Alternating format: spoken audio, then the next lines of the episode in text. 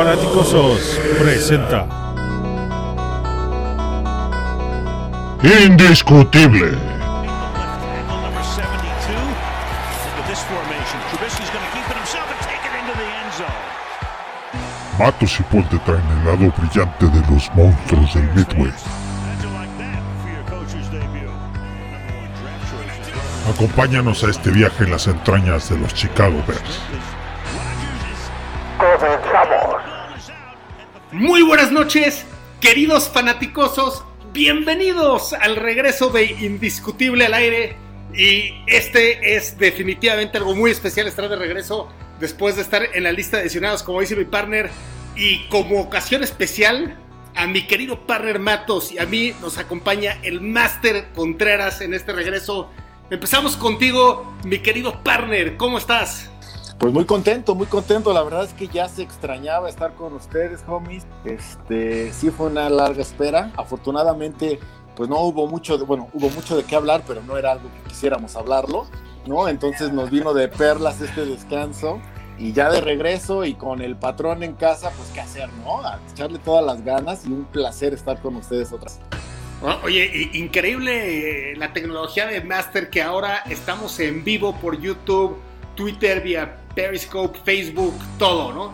Master, qué, qué gran placer que te unas a Indiscutible. ¿Cómo estás? Buenas noches. Buenas noches, Matos. Buenas noches, Paul. Ya tenía rato que no grabamos. Pues vamos a darle porque hay bastantes cosas de qué platicar. Sie- siempre decimos que los consentidos del Master son los de Sin Límite, entonces que haya aceptado esta invitación es de, de veras un honor. Pues bueno, el, el- el contenido de, de este episodio es analizar en qué estatus está la defensa, la ofensa y los equipos especiales después de este periodo de cortes y de agencia libre y ver qué esperar para nuestro equipo en el draft. Entonces, vamos a empezar con la unidad fuerte del equipo, la ofensa, ¿no es cierto? Va- vamos a empezar con la unidad débil del equipo, la ofensa, y a partir de ahí vamos, vamos a hacer un ejercicio y, y vamos atacando.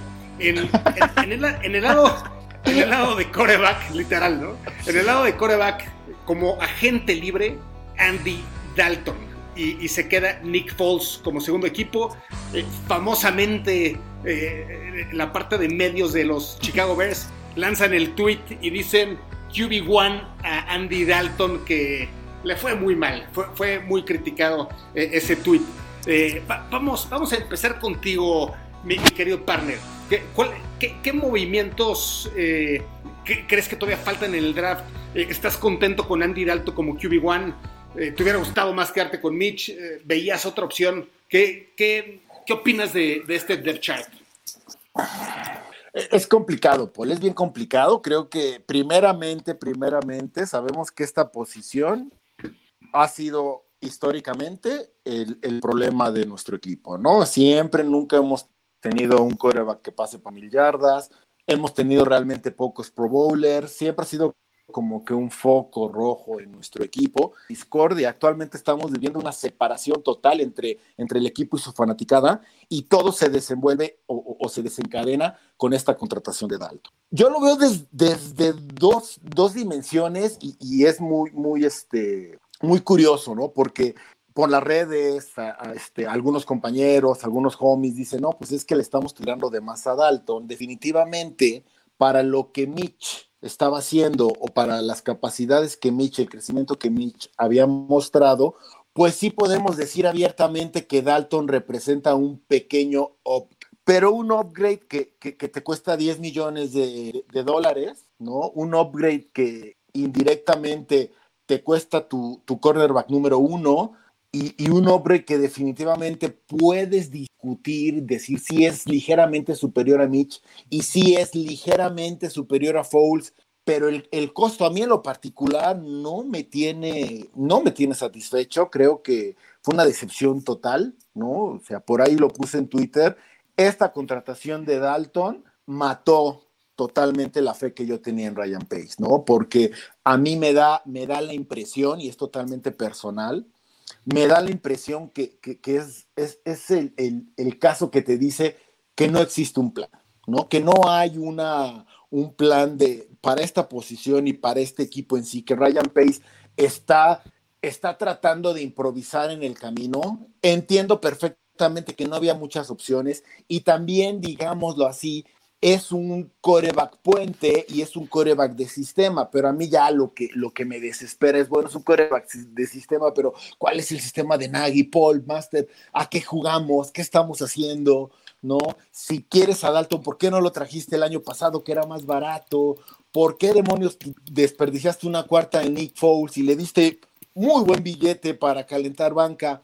¿Por qué tienes por cuatro años has tenido a Tyler Bray en el equipo de prácticas y no ha jugado un solo snap, ¿qué has estado preparando? No, o sea, todo este cúmulo que afortunadamente ya ahorita lo tengo masticado, ya estamos más tranquilos, pero esta contratación y este tweet que mencionas del equipo fue lo que en mi particular punto, en mi caso fue lo que me sonó. No tengo ya fe en Ryan Pace, me cuesta mucho trabajo a la fecha tratar de ser positivo al plan que tiene, esta cuestión de éxito sostenido ¿no? Sustained success que él decía, pues ahora la palabra que a mí me viene es accountability, ¿no? O sea, ¿en qué momento, en qué momento tiene que responder por todo lo que ha hecho en mes? Porque lleva ya un rato en el equipo, los resultados no han llegado, no sé, no sé, al final me quedo con la parte de si es una decepción total o fue una decepción total para mí, pero la otra dimensión es, bueno, tratando de, tomar el lado positivo, pues sí, puede ser un upgrade, un upgrade a, Mitch, puede ser un upgrade y esperemos que suceda lo mismo. Es la posición más importante de los deportes, definitivamente, Master. Tú tienes un gran ojo para entender el, el coreback y también por qué ha fallado los Osos de Chicago en esta posición.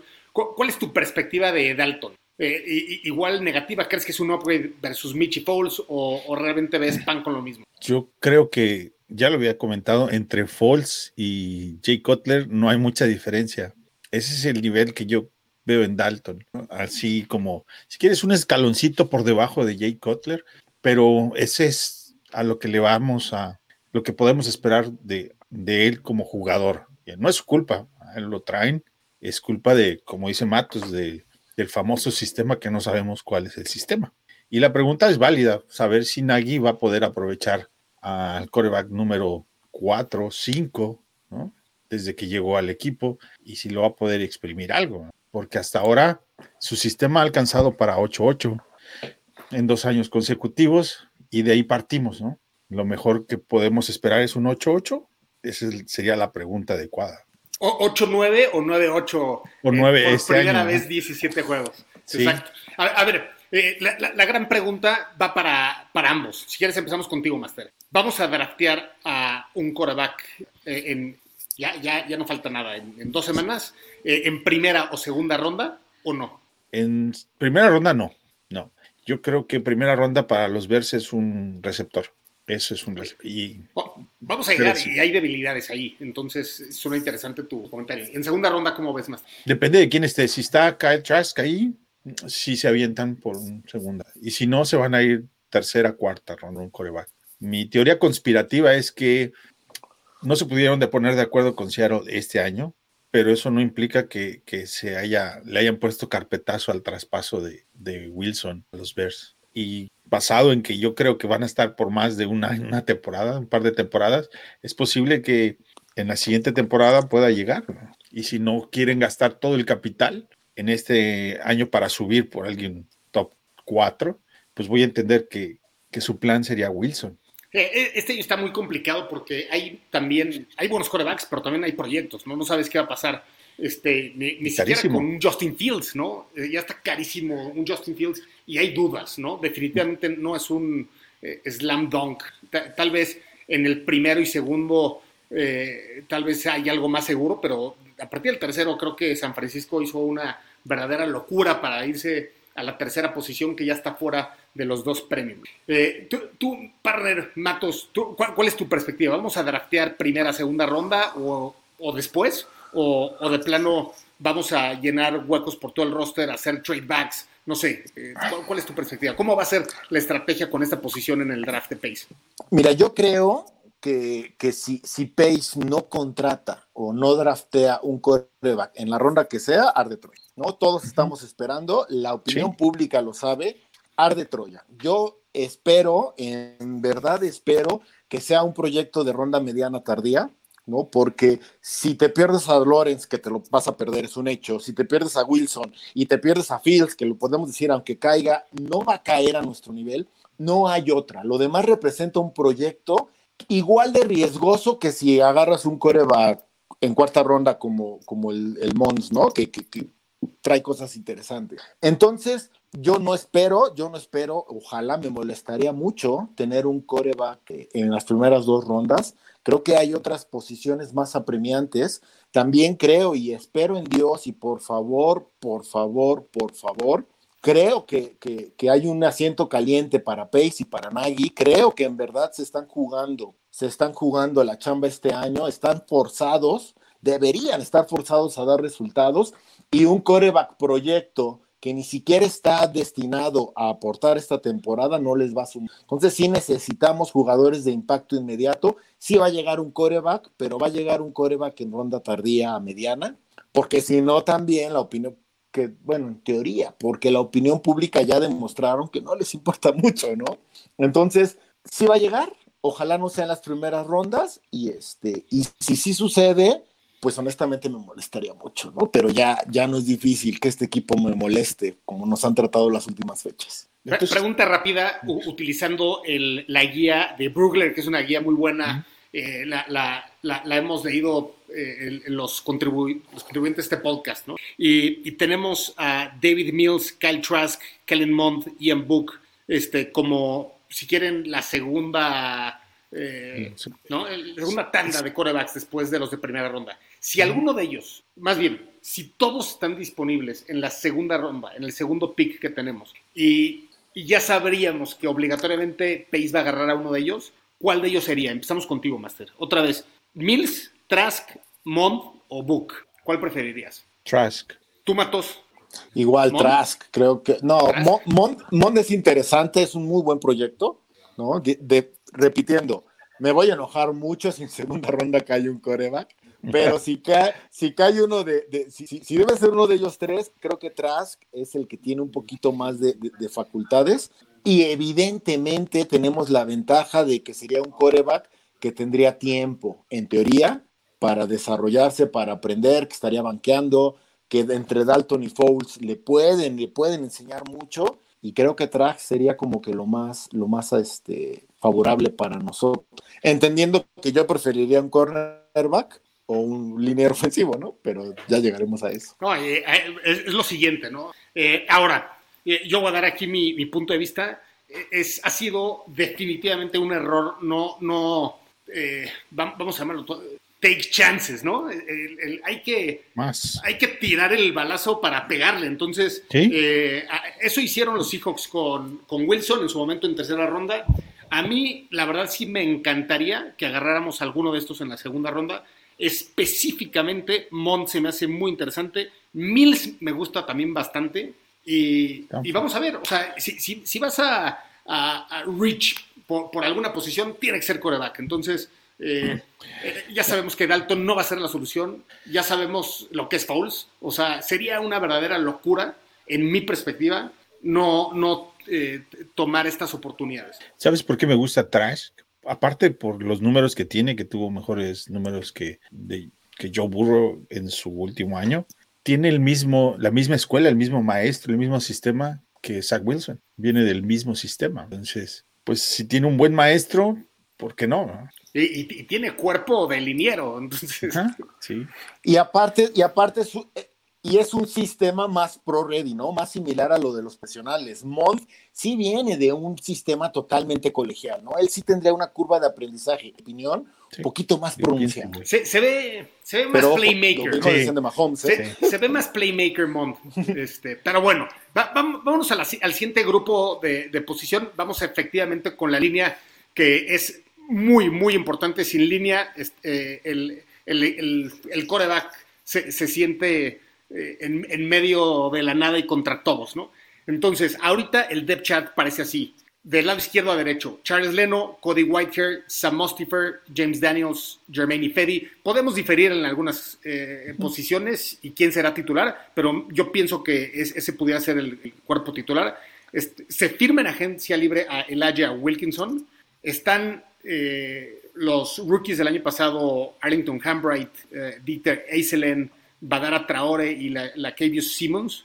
Y regresa también Alex Bars como yo, pienso que suplente, aunque en realidad pudiera estar de titular y ya lo vimos que es excelente. Eh, ¿qué, piensan? ¿Debimos haber hecho más en agencia libre? Eh, ¿Debimos haber mantenido a Bobby Massey? ¿Piensan que deberíamos ir igual en una ronda alta por, por tackle? seguro centro y guardia no va a ser, ¿no? Pero iríamos en primera, segunda ronda también por tackle o, no deberíamos. empezamos contigo, mi querido Master? Yo creo que la parte de adentro de la línea es de lo muy, muy sólida y de lo mejor en la NFL, con cómo están. Y Alex Bars es una, es una buena póliza de seguro para esa parte interna que no tenían ni Nagy ni Pace el año pasado realmente, porque nunca los probaron como debieron de haberlos probado. Y ahora ya tienen por lo menos esa parte solución. En Leno, sabes exactamente lo que tienes es promedio. Promedio. Promedio. Para sí, promedio para abajo. Pero aún así te sirve. Ir por un left tackle en primera ronda parecería una gran oportunidad, pero tú necesitas playmakers y un left tackle no es un playmaker. Necesitas anotar y el left tackle te va a ayudar a anotar que un 10, 20%. En realidad necesitas un receptor necesitas un mejor coreback, necesitas entregar el balón más a esos playmakers que no tienes hoy. Entonces, la primera ronda en la número 20, no puedes hacer trade back y tienes que ir por un playmaker. Ese es lo que yo pienso. ¿Y, debimos haber hecho más en agencia libre? Pues es que nada más estaba Trent Williams, ¿no? Y sale muy caro. Estaba el de Kansas, que fue primera selección, se me acaba de ir el nombre. Sigue ahí, de hecho sigue sin chamba. Y, y, también el derecho el Fisher y, el tackle derecho de Kansas siguen sin chamba, pero sí te saldría una buena lanita que desafortunadamente no tenemos. Ahora, Fisher fue una ¿qué, tercera ronda? El de primera ronda. tercera, primera, sí, cierto. Fue su primera. 2013, ¿no? Fue la última vez que un tackle fue seleccionado tan arriba. Lo cual te quiere decir que no tienes por qué pagar tan, tan alto, tan premium. Mosifer, ¿qué fue? Un drafted. un drafted. Ahí está. Sí, sí, y, ahora, también Mostifer tiene un buen amigo por ahí y tiene un buen compañero de entrenamiento, lo, hemos platicado en podcast anteriores, ¿no? y, tenían eh, eh, eh, en, colegial, tenían un coach, Harry Houston, que, era un gurú, pero ah, aquí en Chicago, aquí en Desechable los funcionó. Sí, claro. ¿Sabe por qué no funcionó en Chicago? Porque fue chivo expiatorio del segundo año, ¿no? Estoy correcto, estoy de acuerdo. No, no se puede. Esos son de los errores de de Nagy, porque más de Pace que es de Nagy, porque Nagy selecciona a su staff. Y pues lo único que te dice es que no, no encontraba ni pies ni cabeza a esa línea ofensiva, que al final mejoró mucho y casi, casi por de milagro, ¿no? Así como que pues ya no tengo nadie más que poner y pues éntrale, ¿no? Ve, a jugar, Mostifer. ¿Y por qué tanto tiempo pasaron sin, sin tiempo, sin estar en el campo? Master, sí, Slater, Rashon Slater de Northwestern está disponible en, el, en el 20, sin duda, ¿no? Vas, sí, vas. Sí, sí. sí. Eh, Matos, ¿cuál es tu perspectiva entonces de, la línea ofensiva?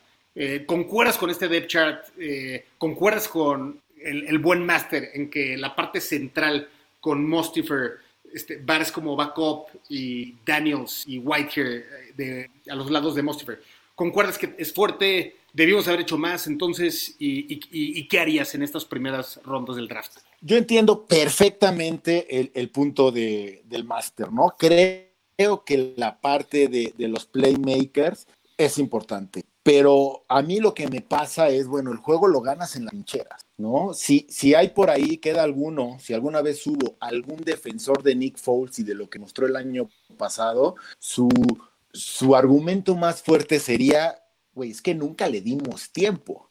Full sacaba el balón y ya estaba corriendo. Y es cierto, al final creo que podemos hablar de dos. La temporada pasada hubo dos etapas de nuestra línea ofensiva. La línea ofensiva que tuvo Mitch en la segunda parte y la línea ofensiva que tuvo Fouls en la primera parte, ¿no? Cuando entró a jugar.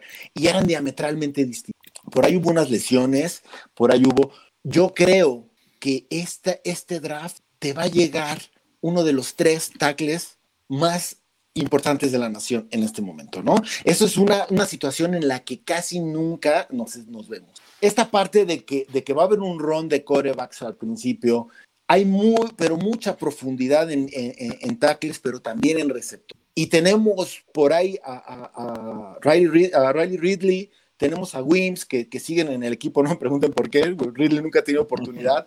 ¿no? Yo sí me iría, y de hecho, eh, eh, en el mock draft, que, que, uno de estos días, me da oportunidad, haré, ¿no? Yo sí creo que es inmediat, inmediatamente lo, primero que tienes que agarrar es un tackle y de, de, ser posible un tackle que en el futuro juegue el lado izquierdo, porque Leno está en su último año de contrato, no lo debes traer. Y Fedi le cuadruplicaron el sueldo, firmó por un año por el cuádruple de lo que ganaba la, la, la, temporada pasada. Es obvio que lo están viendo como tackle derecho titular, pero si tú agarras y, y, y por ahí lo puse, por ahí lo puse, si, si tú agarras y pones a Darriso, por ejemplo, que es mi favorito para primera ronda personalmente y lo he puesto en Twitter, lo agarras, lo seleccionas con el número 20, porque te va a llegar, y si no te va a llegar, es un buen te va pick, a llegar sería un buen pick. nivel, ¿no?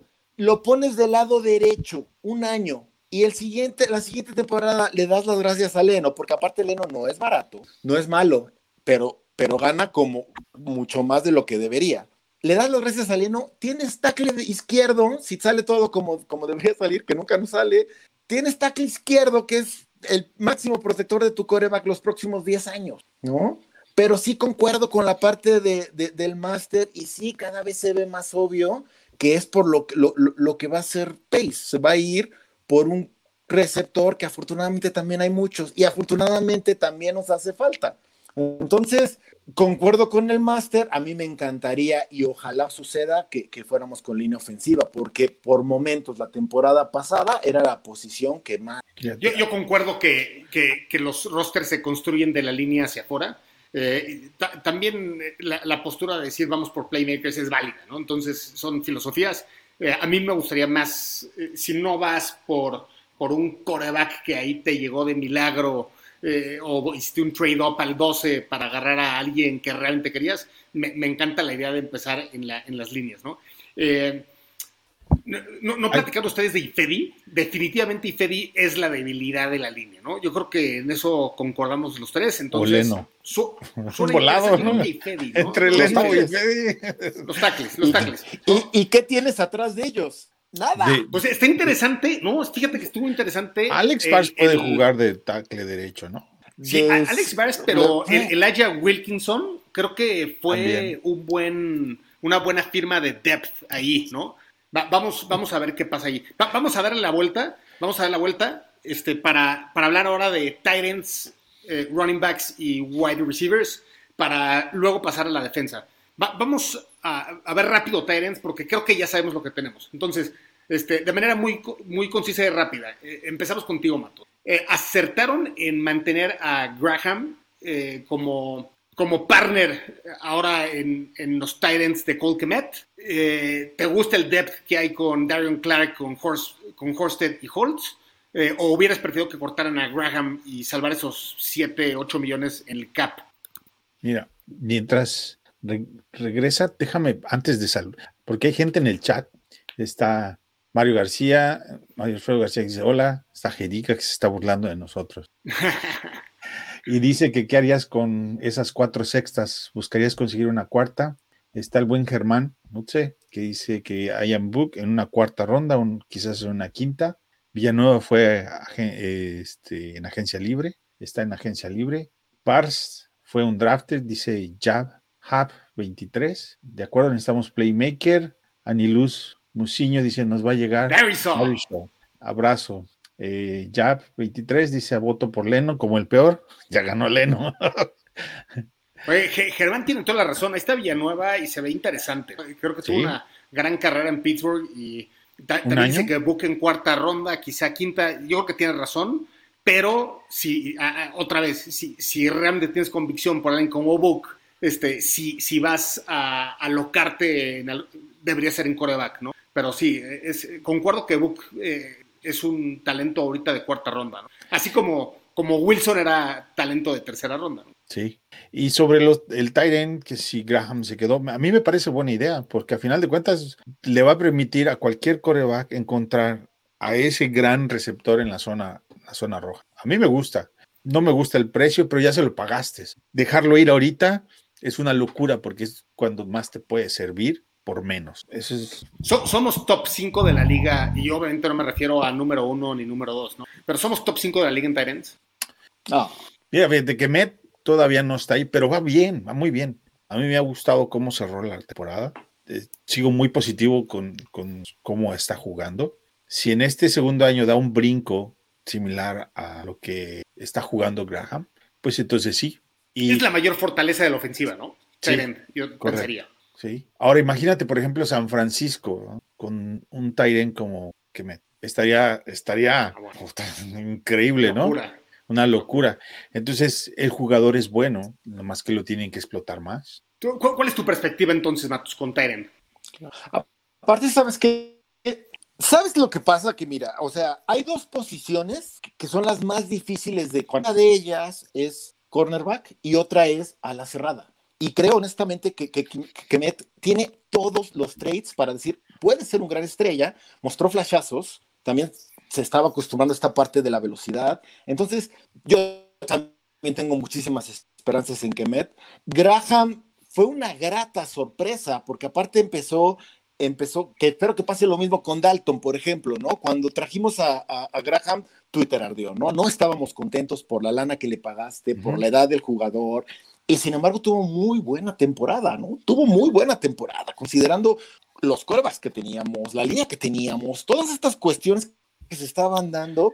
Sí. Que, creo que estamos cubiertos. Yo traería a lo mejor una, un, un, proyecto tardío, un undrafted, parece, pero yo no movería a la cerrada ahorita en este momento.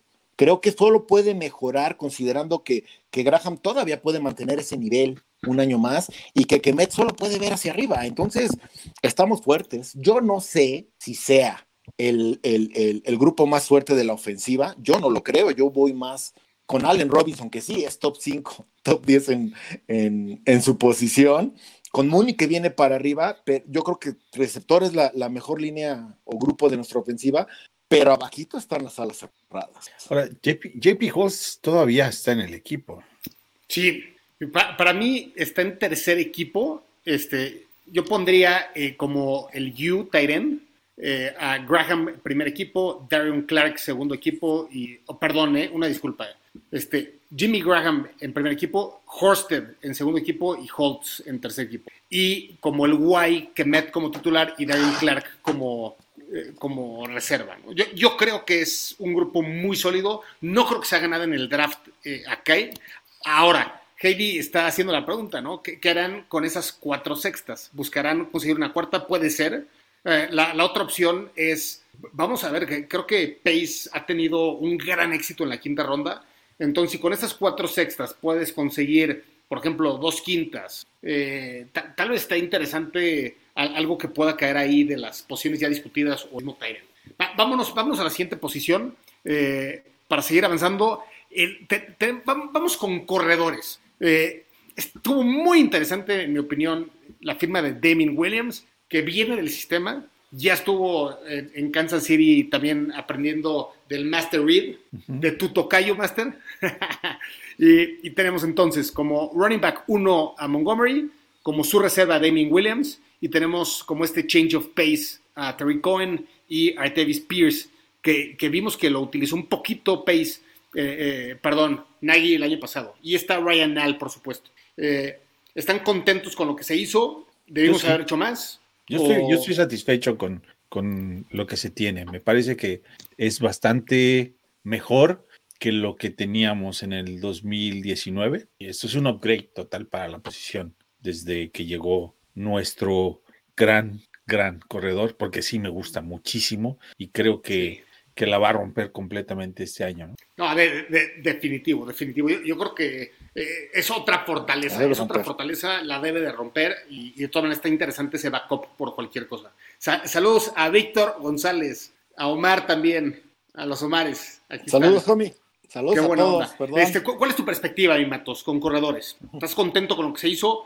No, creo que muy, muy contento y te voy a decir, creo que encontramos el balance perfecto porque en la mente de todo mundo, fanáticos de equipo, este equipo a nivel terrestre pertenece a Montgomery, ¿no?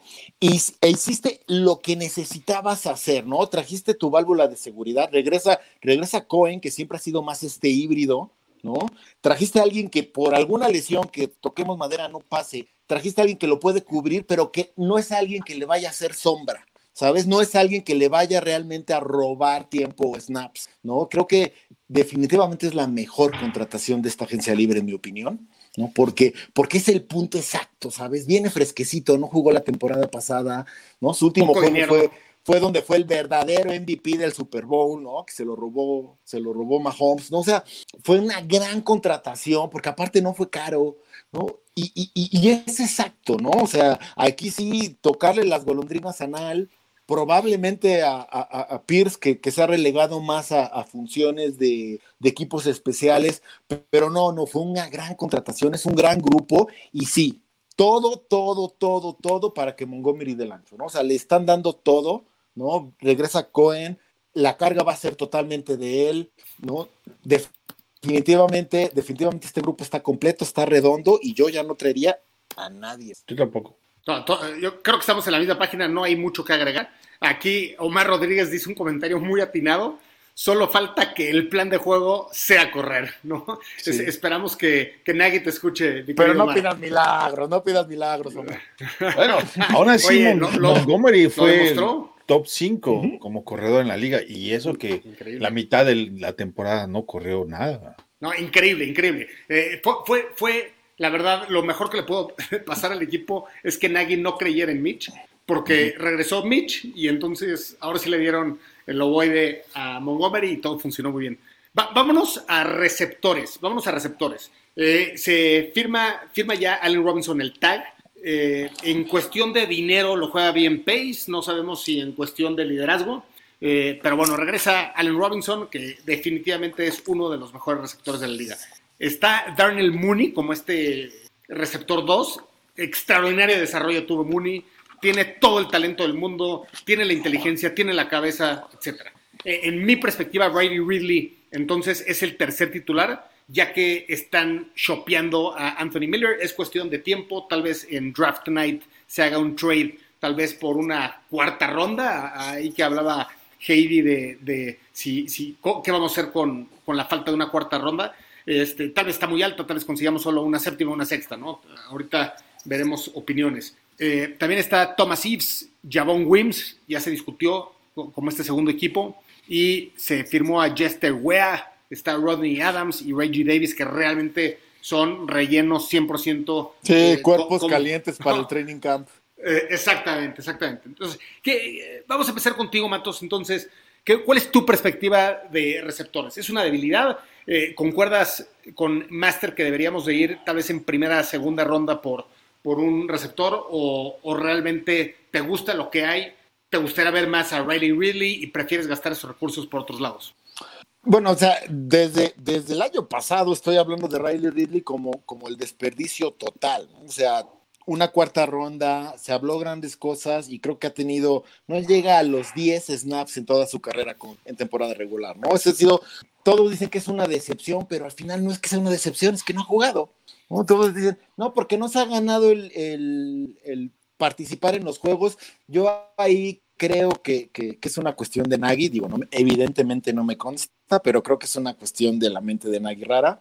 Definitivamente el grupo, yo lo siento, hasta, hasta estos rumores de Miller, yo lo sentía completo y me quedan claras dos cosas. Número uno, Allen Robinson está jugando su última temporada. Allen Robinson no va a recibir, ni siquiera se lo ofrecieron, no va a recibir nunca una oferta de contrato. Ahorita lo que yo veo es, no te vamos a soltar, vas a tener que jugar con el tag un año y si en la siguiente pretemporada sigo en el equipo, ya visitaré tu casa otra vez. No va a recibir una oferta y eso me hace pensar que sí vamos a tener un receptor en ronda alta, ¿no? Que no estaría tan mal, ¿no? Porque sí hay ahí una cuestión, el problema es que volvemos a lo mismo, ¿quién, les va, quién le va a lanzar el balón a este receptor?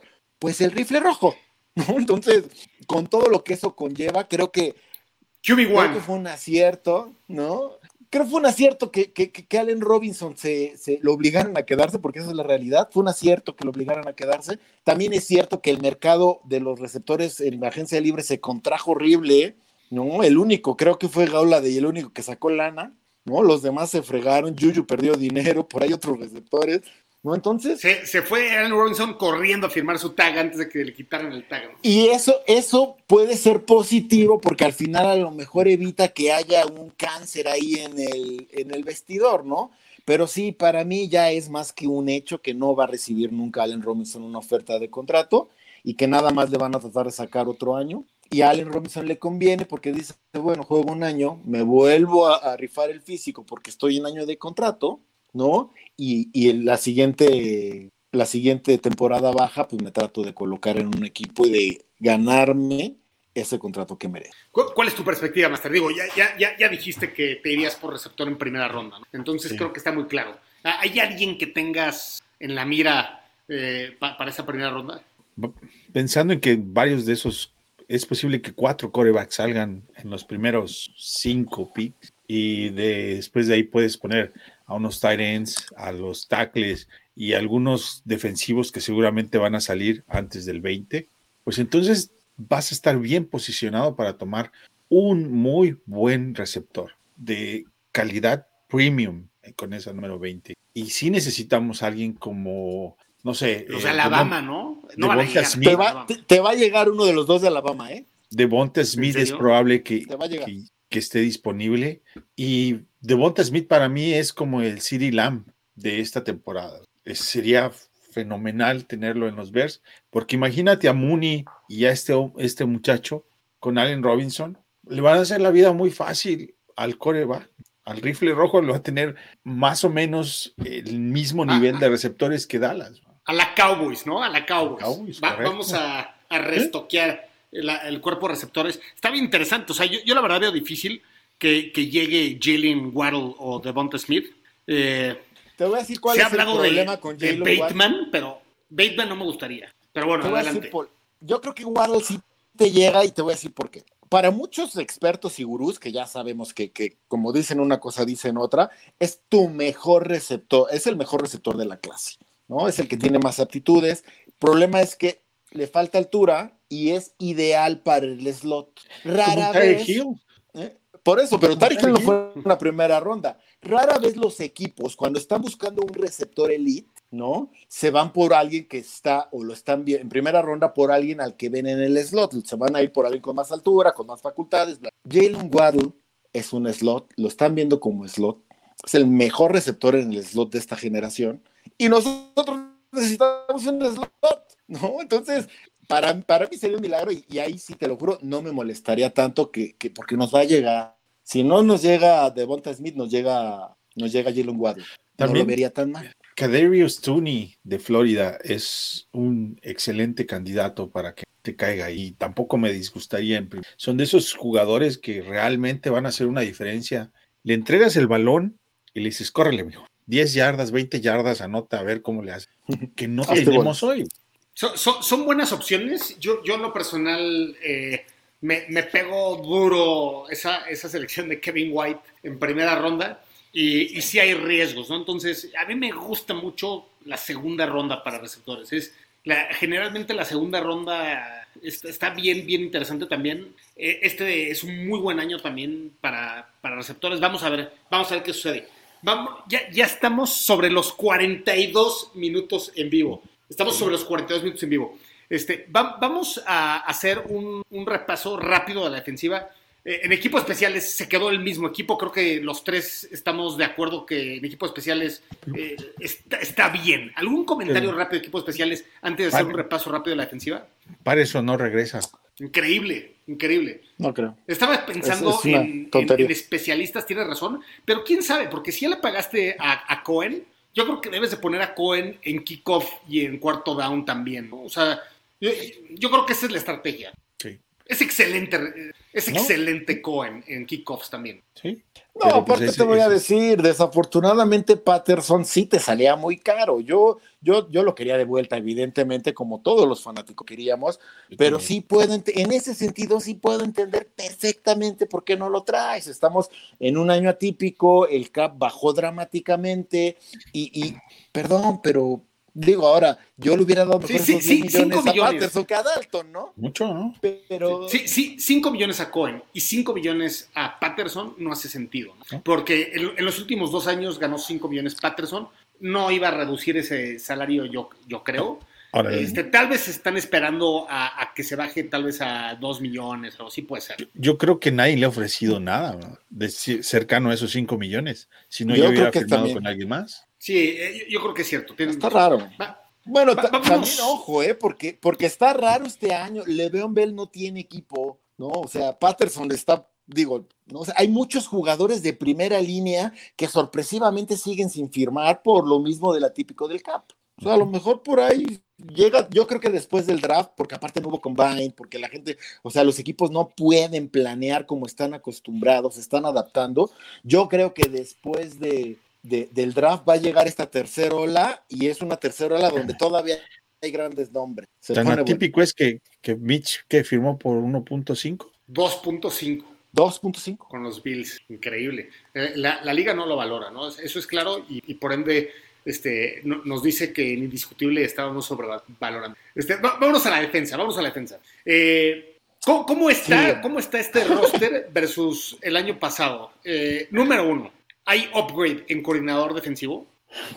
Pues por lo menos en contrapeso a Nagy, ¿no? Si, Pues es- si no es alguien, una mente esa súper brillante como Urban Meyer o el que está este, ahorita en Carolina, que ascendieron, que estaba en LSU, no me acuerdo el nombre, pero que Sí, ascendieron a coordinador ofensivo, que aparece como que es el, el non-ultra pool plus, por lo menos es un contrapeso a, a lo que Nagy estaba haciendo. ¿no?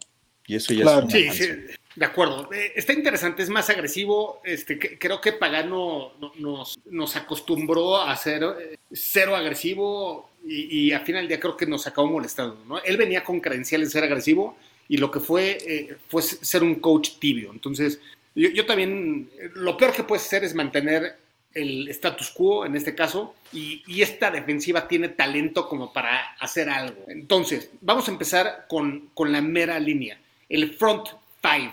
Tenemos a Khalil Mack, a Kim Hicks, Eddie Goldman, Bilal Nichols y Robert Quinn, con algunos nombres interesantes de relevo como Travis Gibson, que fue quinta ronda el año pasado, eh, que tuvo ciertos flashazos. Mario Edwards, que jugó bastante bien también cuando entró. Eh, la nueva firma es Angelo Blackson y, la otra nueva firma es Jeremiah Atachu. Este, este front five, seguimos pensando que es un top de la liga. Sí, aunque ya no esté Brett Urban o los, los otros, como Roy Robinson Harris, me parece que sí. La Sean línea Desai tiene, tiene con qué trabajar, Master. sí, en tu opinión, sí aquí tiene, sí tiene. lo va a hacer mejor que Pagano, ¿no? Creemos. Sí. Ya peor no no, no es, no es muy complicado, ¿no? porque sin mucha dirección y sin mucha agresividad se siguieron manteniendo en el top 12, 15 por ahí. Ve- ¿Ves que en primera, segunda ronda nos iremos a la defensa o ves exclusiva esas primeras dos rondas para Sí. ofensiva? O- tiene que Sin ser duda, ofensivo. ¿no? Sí, porque si no va a ser una patada en los de esos de todo mundo, ¿ah? porque Con todo y que cortaste a Kyle Fuller y que No, tu opción es Trufant, mi, me parece que, que, para empezar, si ves a Pace en, en defensive backs, cornerbacks, el más alto que ha tomado es este muchacho de eh, Jalen Jones. Johnson, Jalen Johnson. Antes de eso no tomó a ninguno en la segunda ronda. Y tiene que estar muy enamorado entonces de alguien para que sea tan alto en corner. best available player, es lo que siempre dice. ¿Cuál, cuál Y es tu perspectiva, mi Matos? Y nunca hace. No, Claro o sea, o sea, Pace habla muy bonito, pero nunca hace nada. Este, yo, creo yo creo que el grupo está completo. Si hablamos de la línea de- o, este, defensiva, yo, yo creo que está completo. Y, y lo que te voy a decir, yo creo también que tuvimos que des- de- de- de- despedirnos de Kyle Fuller, nos debimos haber despedido de Hicks, ¿no? Creo que, creo que te ahorrabas lo mismo y era, y era mucho más lógico en mi perspectiva quedarte con Fuller, que, que está mucho más en su prime, ¿no? Que, que, que, no te sale tan caro, bueno, que te sale lo mismo, te salía lo mismo ahorrarte a Fuller que cortar a Fuller que cortar a, a Hicks. Entonces, también creo que, que, que es, es, es, como que esa parte de la, de la defensiva no tengo, porque está completo, y se quedó Hicks, está bien, o sea, tampoco es que el, hombre arrastra, sigue siendo, el, siendo muy bueno. Lo de design me preocupa porque, bueno, el, pro es que viene de la escuela de Fangio y Fangio, nadie en Chicago puede hablar mal de él, ¿no? Eh, eh, el contra es que, pues, nunca ha llevado el liderato de una defensiva y esta defensiva es, es, tiene carácter, es muy buena, es muy cara, ¿no? Es muy cara, lo hemos platicado siempre, o sea, nosotros pagamos por una defensiva top 3 y tenemos una top 12 pésimo Pagano tiene culpa, cierto, ¿no? Entonces, creo que hay elementos para que esta línea siga manteniéndose y sí, definitivamente tenemos que ver mucho más agresivo. Queen es ahí el punto clave, ¿no? Este año Queen tiene que hacer algo más porque de lo contrario puede ser un ataúd, el último clavo en el ataúd de Pace, desde el punto de vista del dinero, ¿no? Eh, tienes toda la razón. creo igual que tú, que la debilidad de estos cinco nombres que acabamos de decir fue Queen, obviamente, en 2020. ¿Y qué tanto fue Pagano?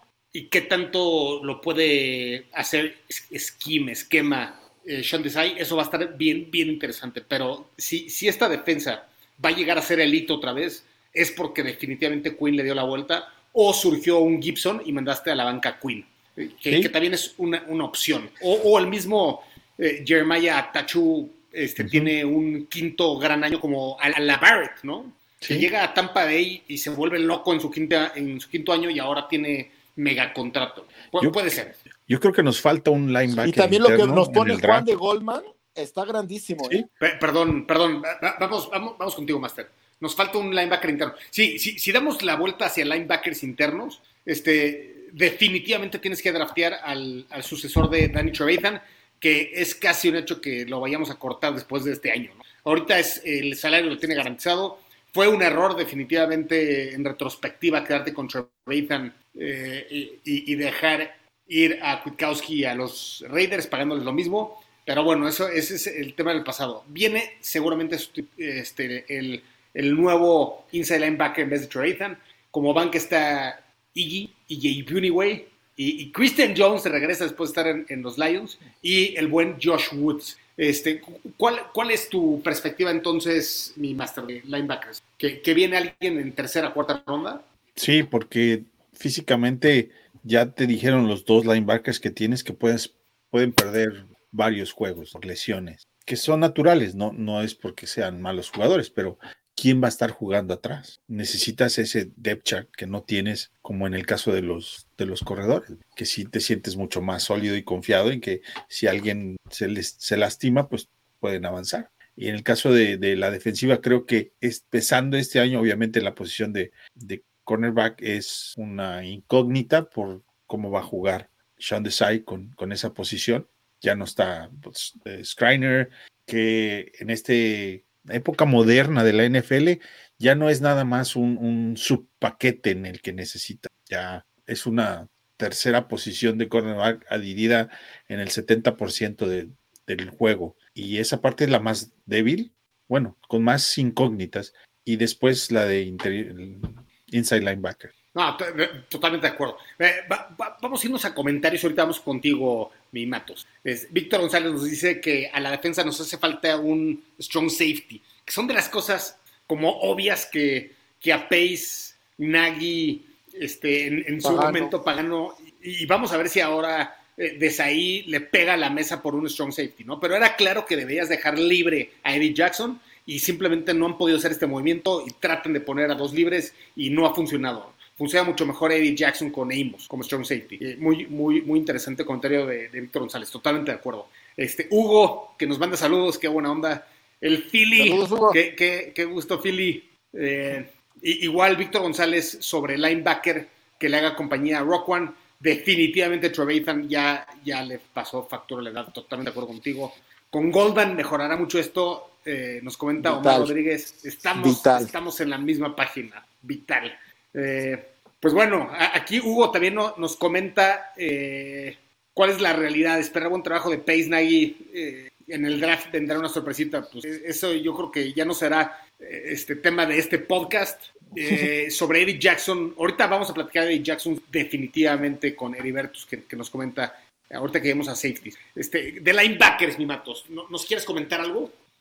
No, creo que, creo que Master lo dijo todo y, y estamos todos alineados. Mira, Roquan está top 3 en la posición, ¿no? Creo, creo que le dimos fuerte a ese primer pick. Creo que pasará la historia como el mejor primer pick de Ryan Pace, by far, ¿no? Este, y es tan bueno, es tan rápido, más allá de lo que, lo que dice Master de, la, de las lesiones, que es cierto, que a lo mejor no necesitas tener un gran recurso a su lado, ¿no? Creo, por ejemplo, que, que Treveiden ya no necesita, porque ya ni siquiera es ya eh, la temporada pasada por fin vimos ese cambio de estafeta que esperábamos, ¿no? Donde ya Tribere no es el, corazón de la defensa, ya es Roquan, ¿no? Entonces, ya en estas nuevas responsabilidades, por así llamarlo, pues Tribere todavía te funciona. Y sí creo que una, una ronda tardía de draft, quizá nos drafted ahí, ¿no? Porque hablamos mucho de Kwatowski, mis hermanos son Raiders, y no tienen una idea cómo lo odian,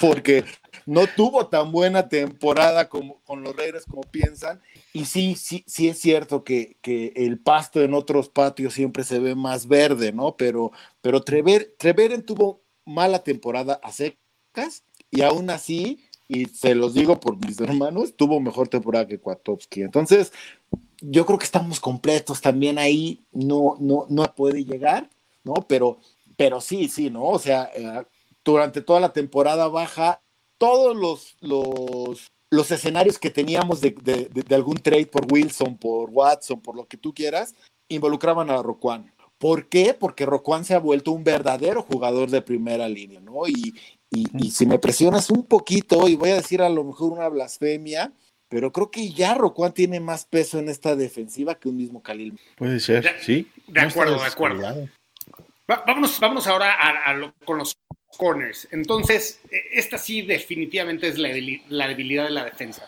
Tenemos como primer equipo a Jalen Johnson, Desmond Trufant y Kindle Bildor, o a Jalen Johnson, Kindle Bildor y Duke Shelley.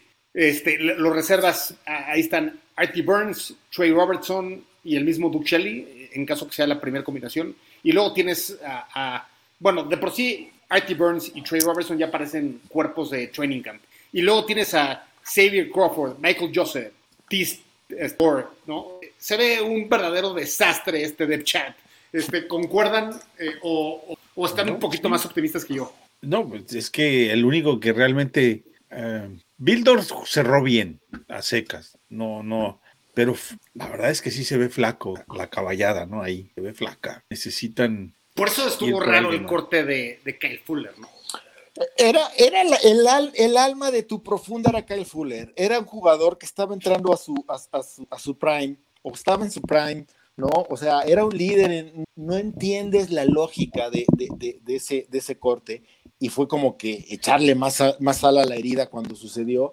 Y luego ves lo que tenemos, pues sí, yo también tengo muchas esperanzas en Jalen Johnson, pero, pero no es un corner vacuno aún y no lo tiene, lo, vas a obligar a jugar eso. Yo creo, y, perdón, fuera de Eddie Jackson, dime una ronda tardía en la profunda que haya valido la pena de, de, de Pace. Bildor, pues están veremos, pero no ha mostrado, ¿no? Bush está destinado a equipos especiales. Houston Carson ya ni está en el equipo. O sea, ¿sabes? Es como que dices, pues sí ha tenido sus, aciertos Pace, pero yo no tendría mucha esperanza de que en ronda tardía agarrar algo decente de profundo. Entonces, entiendo el sentir del máster cuando dice, me molestaría mucho que tuviera una ronda temprana, pero a lo mejor es lo que debemos hacer. Creo que estamos en la misma página. Eh, este, se ve difícil. Y, aquí, entonces regresamos a la gran pregunta otra vez, máster. Si en segunda ronda agarras a un corner, o en la misma primera ronda agarras a un corner que, se te hace muy atractivo, o sea, ¿harías muchos corajes o no? Y tratar de mantener esta defensa elite. ninguno de los cornerbacks que están amerita ir por encima de tu ofensiva, ¿sí? Como sacrificar tu ofensiva un año más por ese corner. Ninguno de ellos. Y vuelvo a lo mismo. Y una segunda, estoy de acuerdo. algunos esquemas Correcto, Per- sí. Perdón la interrupción, Master. Si haces buenos esquemas y presionas, este, tal vez están apostando de, de que alguno de estos corners eh, eh, estén como press y tal vez Kyle Fuller. El problema que tenía Kyle Fuller, que hay que decirlo, era que siempre estaba 10 yardas atrás del receptor y no se sentía cómodo estar en press. Entonces, ta- tal vez Sean Desai dice, a ver, a mí no me funciona un, un corner de, de cobertura larga, me funciona más press, a, mandar a cinco, a mandar blitz constantemente, meter presión y, y- tal, y no darle tiempo al coreback de, de estos pases de 5 o 7 yardas con Fuller que eran, eh, eran el único dolor de cabeza de Fuller, ¿no? Fuller, el problema real de Fuller para mí es que nunca se quedaba con ningún balón. Es increíble. Tenía, sí, tenía buen press, se pegaba bien, se corría las rutas con los receptores y a veces lograba que estu- estar aislado, ¿no? Pero a la hora que el balón le llegaba, nunca se quedaba con él. Y eso, pues, es eh, la diferencia entre un, un realmente un top, un top, top, top, como el de los Rams y lo que nosotros teníamos. ¿no? No era flashy, pero mira, a mí, y perdón, voy a decir otra barrabasada, voy a decir otra, otro sacrilegio, pero, pero a mí Fuller se me, se me figuraba mucho a, a, a Darrell Revis, ¿no? Que, que al final era, era tu lockdown y al final sabías que él tenía que ir con el receptor número uno del otro equipo y sabías que iba a ser una, un, buen trabajo. Al final, para mí, para mí, el tipo de jugador que es Kyle Fuller es del tipo de jugador al que le pagas, con los que te quedas, ¿no? Entonces, fue la segunda, la primera parte de la decepción que, que acabamos de vivir todos con Dalton, o la mayoría con Dalton, fue Dalton, y la segunda parte fue el precio que tuvimos que pagar, que fue Fuller. Entonces, sí se ve muy mal, y a mí en lo particular, yo le tengo, le tengo el seguimiento, he estado revisando mucho a Sante Sam- Samuel Jr., porque creo que va a bajar lo suficiente como para que nos llegue en segunda ronda, o quizás desperdiciar nuestra tercera ronda y alguna de nuestras sextas por subir por él a- al principio de la segunda. Exactamente, ¿eh? sí, eso se puede, ¿verdad? Pero ahí decía Heidi, ¿qué haces con tantas sextas rondas? Pues las empaquetas con una tercera y vas por una segunda. Es que aquí, aquí sí aplica el, el best player available también, ¿no? Porque, co- como dijo Master, algunos equipos van a hacer estupideces por, por tanto coreback y, y por tanta necesidad eh, de, de coreback. Entonces, si acaban saliendo 5 o 6 corebacks en, en los primeros 19 picks, entonces alguien con extremo talento te va a llegar y no sabes si va a ser un tackle, si va a ser un corner, si va a ser un receptor o si va a ser un tight end o qué sucede, ¿no? Porque, eh, por ejemplo, ¿no? Te, te llega este, no va a suceder obviamente, ¿no? pero te llega un tight end como el de este eh, chico de ¿Florida? Que ahorita se me fue el nombre. Sí, Fitz. Kitts, Fitz. Sí. exacto, ¿no? Te, te- te llega este, este- no, no va a suceder, pero o te llega un Jamar Chase, que tampoco va a suceder obviamente, ¿no? Pero me, me refiero a que este, hay, hay una de esas eh, nombres que te llegan. O sea, no, no puedes no hacerlo aunque quieras irte por otra posición, ¿no? Sí. Vamos a ver qué pasa también. Aunque, aunque yo creo que, que Kyle Pitts desde- es como, desde mi punto de vista, va a acabar en los Bengals. Los Bengals no van a tomar offensive tackle. Los Bengals van a tomar a Kyle Pitts. Yo, yo creo O a, que se ya- van a ir o a con, con ¿eh? Por- Por, a- por ahí que Burro ya dijo, lo quiero de regreso conmigo, ¿eh? Y también, por Es que- ejemplo, acá- acaban de contratar al hijo de, de Randy Moss, que no ha jugado como profesional un solo down. ¿Por qué? Porque lo pidió Burro. Entonces, pero sí, concuerdo, ¿eh? Yo creo que por ahí el error más grande que puede cometer Cincinnati es ignorar la defensa a Oh. Burro. O hasta San Francisco, ¿verdad? Ay, increíble, increíble. A ver, va- vámonos, vamos con los safeties. Este, aquí no- nos pregunta Víctor González que, que- que- que- qué opinamos de Eddie Jackson. Y yo creo que ya lo, lo comentamos con claridad, ¿no? De- deberíamos de irnos por un strong safety. Definitivamente concordamos con Víctor González. Este, ahorita está Dion Bush como el que se perfila titular.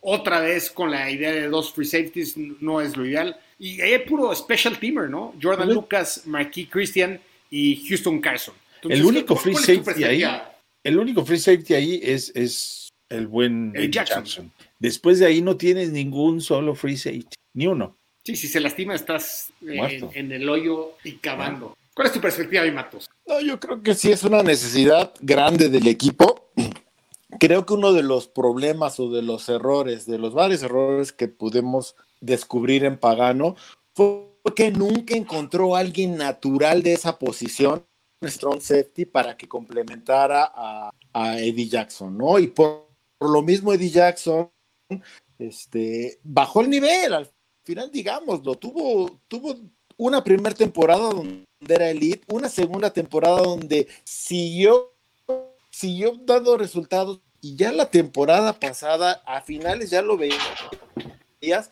como uno más, ¿no? Al final como uno más, sigue siendo un endemoniado, cubre un terreno impresionante, ¿no? Tiene olfato para el balón, pero este híbrido que empezó la, hace dos años con Jaja Clinton Dix y luego ahora se me fue el nombre con Gibson, ¿no? Esta temporada, donde tienes a dos, dos free safeties haciendo como que esta, estos movimientos ¿Qué necesitamos? Un strong safety natural. Por el draft, idealmente sí, pero, y lo, lo tuiteé hace dos días, ¿no? O sea, Hitman está ahí disponible en agencia libre. ¿Qué vamos a hacer? No lo sé, pero sí creo que debemos cubrir, concuerdo totalmente con Vic. Necesitamos ahí algo ya. Sí, es, es, es, misma, misma página, algo tiene que suceder con Eddie Jackson, tiene que sacar otra vez el fuego, tiene que se vio tibio también en algunos momentos. Yo sí que yo también le voy a echar la culpa un poco a Pagano, ¿no? Creo, que está fácil, hay que, ya, que no está, se puede hacer un poquito leña de, de, ese árbol caído. Este, va, vamos a ver qué sucede y, vamos a ver con Sean Desai, que viene justamente de safeties, qué puede hacer con Eddie Jackson. Yo sí espero un año bien diferente con Sean Desai ahí. Eh, ha sido un verdadero, verdadero placer estar de regreso, platicar del depth chart, ofensa, defensa, a ver qué eso en el draft. Ya fuera del aire, no, no sé si te voy a quemar, mi partner, ya fuera del aire nos dijo mi partner Matos que, que va a lanzar su mock draft pronto. ¿Tienes alguna fecha comprometida para tu blog en, en este mock draft o todavía mira, no? Lo, lo, los gurús y, eh, y, expertos como yo y Mike Mayock solo lanzan uno a, a la ¿no? Entonces, sí. no, no sé, prometo darme tiempo esta semana, si no ya no va a pasar, pero sí hemos estado, los hemos tenido muy olvidados, fanáticosos. Lo urgente no, no, no le deja de repente camino a lo importante y, para mí en lo particular y seguro para Paul y para el máster, pues esta comunidad es muy importante pero pues mis papás me enseñaron a comer tres veces al día, entonces no lo digo, jodido, pero si sí. mis hijos no, si mis hijos no comieran. yo, yo espero que finales de esta semana, principios de la siguiente, lo esté publicando. Excelente, excelente. ¿Tú, tú, tú ya publicaste algo, Master, o vas a publicar? Este, ¿cómo está? ¿Cuándo viene tu mock draft? Ah, te has sacado varios yo, y van bastante buenos, sí, ¿eh? Sí, bueno, todos los, de hecho, el miércoles es miércoles de mock draft pero nada más hemos sacado de las tres primeras rondas y es, he sido constante con estar tratando de atinarle a lo que va a ser Pace. Y al principio decía así un tackle, un tackle, un tackle, porque pues todo mundo quiere tackle y sí se necesita. Pero entre más va avanzando el draft y más estoy viendo los demás equipos lo que van a hacer, digo, no, es que lo que te va a caer ahí es un regalito de un, de un receptor que en otras circunstancias no lo vas a agarrar nunca no te va a alcanzar para ir por coreback, seguro. Eso ya todo el mundo lo sabe. Y insisto, creo que el asunto de Wilson todavía no está muerto. Será una gran sorpresa, ¿eh? Para, no este año, obviamente, pero para obviamente. el próximo año sí. Y teniendo un mejor equipo de receptores, en el cual estoy de acuerdo con Matos, Allen Robinson ya no va a regresar. Necesitas a alguien que, con el que él pueda sentirse cómodo. Interesante, interesante. Va, vamos como todos los años, eventualmente sacaremos eh, a, alguna cadena, algún hilo de fanaticosos donde todos los que contribuimos vamos a, a lanzar eh, lo, lo, que pensamos que va a suceder y, y ahí me comprometo a, a, dar mi mock draft. Yo, yo sí me voy a ir eh, duro y tendido con corebacks, me gustaría que drafteáramos a dos. No, no, no creo que suceda, pero me encantaría uno en segunda ronda y otro tal vez en quinta ronda, ¿no? Mm. Eh, mientras más balazos das, más oportunidad tienes de darle. Nomás vamos, tienes uno. Vamos a ver qué sucede. Y con lo del COVID necesitas por lo menos dos más. No pregunta rapidísima antes, antes de irnos. Este, ¿Creen que vayamos a hacer algún trade para deshacernos de Foles en draft tonight? Es que ¿quién te lo agarra? O sea, no es que no queramos, es que ¿quién lo va a querer? ¿Quién te lo va a agarrar? y los que se quieran animar, ¿no? Mejor se esperan a que lo cortemos, porque aparte el, el contrato que le dimos es muy malo, ¿no? Es muy malo, Oye, tiene sí, dinero sí, garantizado y, Si, si estas alegaciones de Watson siguen, igual y los Texans te lo agarran. y entonces lo vamos a agarrar y no va a jugar. ¿no? Aléjate de ahí hasta que haya algo. No, no. No, no, no, no, no, no, no, no, no, te, no, no, no, no te estoy diciendo que nos traigamos a Watson. Te estoy diciendo que tal vez los Texans necesiten algún coreback porque tal vez Watson no vaya a jugar. Pero ya tienen Pues uno. ¿no? agarraron a Tyrod Taylor, ¿eh? Tyrod Taylor Sí. es muy buen backup y, Es- y sí te puede cubrir que- la chamba, ¿eh? Que Es mejor Foles. que Dalton. Es mejor que- No, no, no, no. Da, eh, el rifle rojo es, es Pro Bowler cuatro veces. Mira, te voy a decir, y, entiendo, y no quiero, pero el, el problema con Dalton, te voy a decir, es que lleva siete años, o sea, tiene dos temporadas de más, cuatro, de más de cuatro mil yardas. Sí, la última fue hace siete años, ¿no? Tiene muchos Pro Bowls, el último fue hace ocho años, ¿no? Tiene eh, El, siete, seis años sin liderar un equipo con marca ganadora. estoy no de acuerdo. solución, pero el, pero- el último QBR de Dalton del año pasado es punto dos décimas más arriba que el mejor de Jay Cutler. Ah, Es- cierto que cerró bien no el año. Cerró bien el año. Sí cerró bien el año, pero a ver, y- y- nada pero, más, pero nada tenía más. talento ahí, lo que, ¿eh? Lo que, el tenía año ahí pasado, Dallas. lo que el año pasado Dalton tenía en Dallas, Cutler ni lo ni en sueños lo tuvo Claro. Chicago. o sea, Dallas, Dallas no tenía su mejor ofensiva, su línea uno. ofensiva. Todo el mundo estaba lastimado. ve- los playmakers, volvemos, bueno, ya. Por eso necesitamos un playmaker. ¿no? Muy bien, muy bien. Va- vámonos ya, vámonos ya. Este, algo, palabras de conclusión, mi máster. Además de que qué gran placer estar con tus otros consentidos de indiscutible. Así es. Qué, qué- qué verdadero gusto estar contigo. Pues no, el gusto es mío, la verdad. Me la pasé muy bien. Fue un muy buen, una muy buena plática. Hay gente participando por todos lados. Ahí está Álvaro, que para él son buenos días. Buenos días, Álvaro. Buenos Eh, días. Saludos Álvaro. Buenos días, y- tío. Y, y creo que este, este draft estamos mucho más emocionados que en otros drafts. Y no por lo que, por lo que represente en jugadores, sino porque estamos todos ansiosos por saber qué es lo que vamos a esperar del equipo. Y mucho, estoy de acuerdo con Matos que decía, te lo va a decir el draft que tenga. A, partir del draft vas a saber si van por todo, van, cuál es su estrategia hacia un futuro inmediato. Y después del draft viene lo más oscuro de la temporada, porque se apaga mucho por varias semanas. Entonces, esta plática fue fenomenal. Muchas gracias. Estuvo de todo. Un, un verdadero placer, mi, mi querido máster. Mi Matos, qué, qué gran gusto estar de Como regreso. siempre, man. de- de- después de estar en la lista de No, lesionados, como Se dijiste. extrañaba. Sí. No, fíjate que si hubiera, por ejemplo, si hubiera habido noticias como que hiciéramos el trade por Wilson, o sea, sí te, te obligo a jugar, ¿no? Te saco de la, de la La lista de lesionados y, y- y vas al campo a grabar algo, pero pues no, no, no noticias, ¿no?